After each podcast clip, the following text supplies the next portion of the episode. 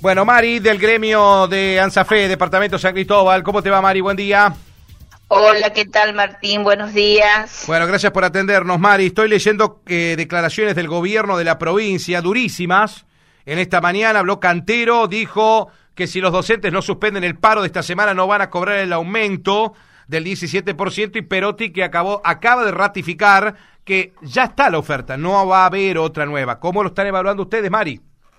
Bueno, me parece que, que están manifestando una preocupación ellos porque el tema de mm, si nosotros no cobramos el aumento, que así debería ser, porque nosotros no aceptamos la propuesta paritaria que hablaba de un 17% en tres tramos, no lo aceptamos, por lo tanto, la compañera y los compañeros son conscientes de eso y saben que no van a cobrar un aumento. El problema de ello es que SADOP aceptó Mm. y el mismo sistema de liquidación de salario para los docentes es un mismo sistema, ¿no? Ajá. Entonces, por ahí el apuro de que nosotros, eh, de un, sin respetar la opinión de las bases, los delegados seccionales y la comisión directiva provincial de Lanzafé no va a decidir nada eh, unilateralmente, Claro. menos levantar un paro. Y el paro se va a levantar cuando ellos nuevamente nos convoquen a una mesa paritaria, como vos lo sabés, Martín, cuando haya una propuesta superadora que haya que bajar a las bases Sí. y las bases decidirán. Ahora, Mari, el paro es de 48 horas esta semana, ¿no? Miércoles Sí, y jueves. El, el plan de lucha es 24 horas que ya pasaron el miércoles pasado Mm. y ahora en esta semana 48 horas, miércoles y jueves. Perfecto. Acatamiento total tuvo el otro día el paro, me decía Sí. Mari, ¿no? Altísimo. 100%, sí, 100%. Bueno, sí. ¿qué, ¿qué tipo de paro es este, el de estos dos días? ¿Con movilizaciones a dónde? Eh, concentración a la ciudad de Santa Fe frente al Ministerio de Educación el miércoles Ujú. 20. Bueno, Mari, esto no se había hecho nunca en pandemia, ¿no? ¿La primera vez que se congregan enfrente de- del ministerio? Sí, sí, estamos volviendo a la calle, como lo habíamos dicho, íbamos a volver cuando la situación y la pandemia lo permitiera. Eh, nosotros no queremos descuidar la salud de los compañeros porque hay un compromiso que es el estar en las escuelas, Sí. como lo están haciendo hoy. Pero bueno, también somos trabajadores, somos un colectivo de trabajadores que cuando tenemos un problema ante una patronal que no, no nos escucha, bueno, también tenemos derecho a concretar un plan de lucha, ¿no? Para visibilizar el malestar, las exigencias, para que se nos escuche y la ANSAFE eh, ha vuelto a las calles. Sí, eh, Mari, eh, ¿qué, ¿qué sería, qué tiene que decirles el gobierno? ¿Solamente convocarlos a una nueva mesa paritaria o, o qué tendría que mejorar, Mari, para entender un poco el tema de lo que también podría ser una propuesta satisfactoria para, para ANSAFE? Y una propuesta superadora podría tener dos características. Hacer un esfuerzo, como le decimos, económico en la provincia, que por ahí los números le pueden dar, ¿sí? En donde mejore el porcentaje de aumento, porque lo que tenemos es hoy las escuelas habitadas por muchísimos compañeros que tienen poca antigüedad. Ajá. Al tener poca antigüedad, hay muchísimo, hay un sector bastante considerable de compañeros que quedan, a pesar del aumento, bajo la línea de pobreza. O sea, eh, es poder acercar a esos compañeros, ¿sí?, a obtener un salario más digno. Perfecto. Y eso significa aumentar el porcentaje del 17% por un lado, como también hay manifestación de lo que no se aceptaba, eran los tres tramos. Sí. Que no sea el último tramo en enero, que sea un cierre de 2021. Claro, que se cierre todo el 17 si es que se, se acepta el 17 o un mejoramiento, pero dentro del 2021 quieren ustedes. Mm. Claro, sí, eso es la voluntad y la decisión de los compañeros. Ahora, Mari, ¿hasta dónde va a tensar la cuerda el gobierno? ¿Qué crees que va a pasar? Y bueno, a mí me parece que es momento de dejar esas actitudes que ha desgastado y ha provocado también malestar en la docencia, esto del no dialogar, no llamar a tiempo, hacerse esperar mucho. Mira, eh, no hay diálogo con nuestra secretaria general, con Sonia. Desde que se, mm, se rechazó la propuesta, nadie habló con Sonia, excepto la semana pasada Cantero, para decirle que levante el paro, como, si, como si desconocieran, el, eh, desconocieran la función de Lanzafe. O sea, vos no sabés si lo desconocen o no lo quieren no mm. lo quieren reconocer, pero eh, Sonia estaba admirada por esta actitud de donde dice, yo te llamo para que levantes el paro para una nueva reunión, en donde no había nada para proponer, o sea, una nueva reunión para qué. Sí, casi como, una actitud patoteril, ¿no?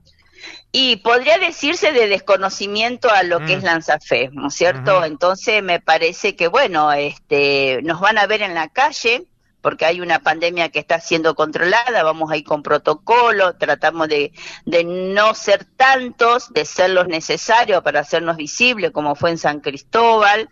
Este, hay, San Cristóbal tiene siempre un alto porcentaje de participación, así como de acatamiento también de participación. Hemos tenido movida de más de 200 compañeros entre activo y pasivo yendo a la ciudad de Santa Fe, así que bueno, eso lo estamos evaluando, ¿no es cierto? Estamos viendo el tema de protocolo de los colectivos.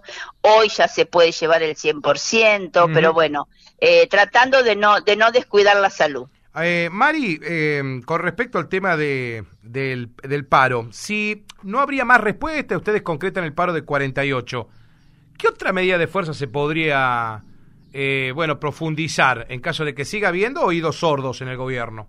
Bueno, lo que sigue es, después de las 48 horas, se convoca inmediatamente a asamblea de delegados, ¿sí?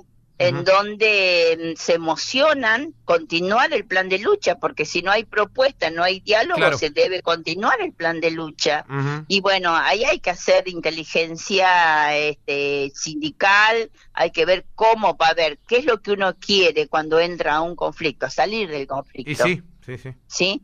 Bien, salir del conflicto porque también somos conscientes de ese, que estamos en un mes ya terminando el 2021, ¿no es cierto? Sabemos que el año que viene va a haber otro año de lucha. ¿Por qué? Porque vamos a buscar la paritaria 2022.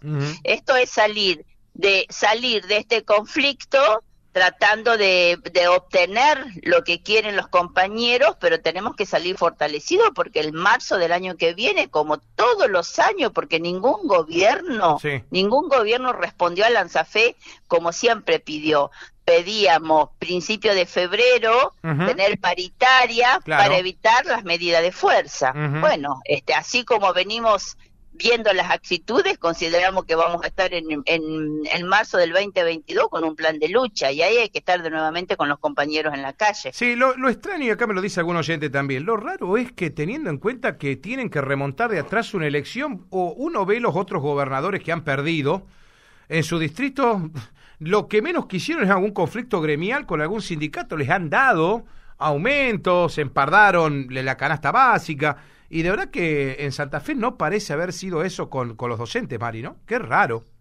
Sí, la verdad que nos sorprende. Nosotros lo que lo que estamos haciendo es, bueno, un, por supuesto, eh, eh, pedir, no pedir, exigir, sí, como todo sindicato que representa a sus trabajadores, una urgente reunión de paritarias y a la mesa se va con una propuesta superadora. El gobierno este, este lo tiene que saber, como lo han reconocido otros gobiernos y como, como es natural que tiene que ser. Vos vas a salir de un conflicto no con amenaza ni con publicaciones en los medios de comunicación mm. para menentrar a las bases o para que las bases se este, se asusten. Acá no se van a asustar, porque mm. vos cuando empezás con un plan de lucha como trabajador tenés derechos constitucionales y ellos como patronal tienen una medida de descontar días no trabajados. Aunque sabemos, sí, que por ser un derecho constitucional vamos a lograr la devolución de los días descontados pero, pero no tiene que ser así, Martín. No es una buena gestión que salga a hacer estas declaraciones públicas. Todo lo contrario. Tiene que provo a ver, promover, eh, promover, sí. Promover, promover una nueva mesa de diálogo. ¿Sí? Así que me parece que eh, hay una actitud que venía eh, provocando malestar en las instituciones educativas, con la sobrecarga laboral, con la falta de respeto a los horarios, a los descansos dominicales, a las cosas sobre la hora, al pedirte de ayer para mañana. Entonces, todas esas situaciones que hoy el docente lo quiere manifestar y lo manifestó rechazando una propuesta, pero quizás en esa mesa de diálogo, si ellos lo, lo permiten y lo hacen urgentemente, los delegados seccionales, a través de la secretaria general, va a volver a reiterar ¿Cuáles son los motivos de este rechazo a la paritaria provincial? Totalmente. Qué raro porque también la lectura que hace acá un amigo, eh, también la gente de Ciprus y la gente de la medicina está, está en disputa con el gobierno, también le han rechazado la oferta.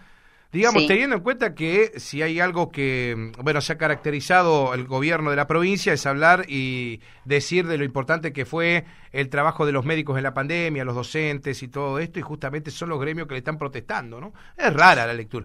Y pero eh. porque fueron fueron sin sin desmerecer los otros trabajadores, ¿no? de la administración pública, pero los compañeros de la salud fueron y son los que están en primera línea este, enfrentando ahí ellos una pandemia, colocándose su indumentaria eh, sin descanso, pasando 48 horas sin volver a la casa. O sea, el gobierno tiene que reconocer quién garantizó el derecho a la salud y quién hizo todo el esfuerzo para poder eh, salir de esta pandemia y evitar tantas muertes, ¿no? Qué eh, por eso, y recordar que estamos en una pandemia, y recordar que ellos siguen trabajando para cuidar la salud de los otros. Totalmente de acuerdo. Entonces, ahí, ahí hablamos del esfuerzo que tiene que hacer la provincia, y los números de la provincia pueden dar, ¿eh? Nosotros tampoco somos como sindicato ciegos y sordos. No vamos a exigir lo que no se puede, pero me parece por eso le estamos diciendo, hagan un esfuerzo, desvíen fondo para otro lado. ¿Sí? Hagamos, toquemos un poco la caja de ahorro. Porque acá hay un sector de los trabajadores que vienen sufriendo una situación económica gravísima con este que no se puede manejar el control de la inflación. El mes pasado fue 2.5 creo y ahora ya pasó a 3.3 y medio. Mm. Entonces cuando el mes pasado nos alegramos, ahora ya ya estamos nuevamente preocupados. Entonces, este hay una situación real. El a ver, si vos me analizás el número en sí, de el 35 que logramos en la primer paritaria más el 17 un 52%. Sí. Es una paritaria la mejor de todas las provincias en educación. Sí. ¿Sí? Bueno, entonces Perotti va a tener que sentarse a ver por qué se rechaza. Claro. Eh, ¿Qué hay? ¿Qué lectura hay que hacer inteligente, eh, sentándonos nuevamente como ANSAFE y como gobierno? ¿Qué pasa con los docentes? ¿Qué pasa con los trabajadores de la salud? Sí, está claro, Mari. Eh, Mari, antes de despedirte, me gustaría que me des una opinión. Eh, vos seguramente como eh, cabeza del sindicato docente debes tener alguna compañera que tiene sus hijos yendo a la escuela Belén. Eh, o a, sí, la escuela Belén creo que es la secundaria, ¿no? Sí. sí. Segundo, segundo, tercer y cuarto año ellos están trabajando como burbujas hay, unos padres que están muy preocupados por esto porque de verdad que hay tanta festichola dando vuelta, danzante ya para los pibes, eh, todo sin barbijo, bueno, como todo. Eh, y todavía se sigue eh, en, ese, en el sector privado, en este establecimiento, sigue habiendo burbujas. Eh, ¿No tuviste ninguna charla con algún papá que, que sea docente o mamá que sea docente que te haya planteado esto, Mari? Porque, Martín, la bimodalidad nunca se fue. Mm. La bimodalidad se sostiene cuando no se puede garantizar el protocolo de distanciamiento. Yo la verdad desconozco la realidad y el contexto del sector privado de seres, realmente te Ahora, puedo decir. qué bárbaro sostener un protocolo que ya a esta altura con la realidad que vivimos todos los días fuera de cualquier escuela es totalmente irreal, Mari, ¿no? Sí, pero son las escuelas las responsables y las instituciones que debemos dar el ejemplo y el, el protocolo, el cuidado no, no, no tenemos que descuidarnos, Martín. Recordá esto, estamos en pandemia, con una pandemia controlada, pero unas amenazas en el orden mundial siempre alerta. Así que me parece que si hay instituciones que deben dar el ejemplo de protocolo y de cuidado, son los compañeros de la salud, principalmente, que nos dan el mensaje, y educación, educación, porque somos los formadores, ¿no es cierto? Sí. Eh, Lo que vos decís es, es correcto, Mm.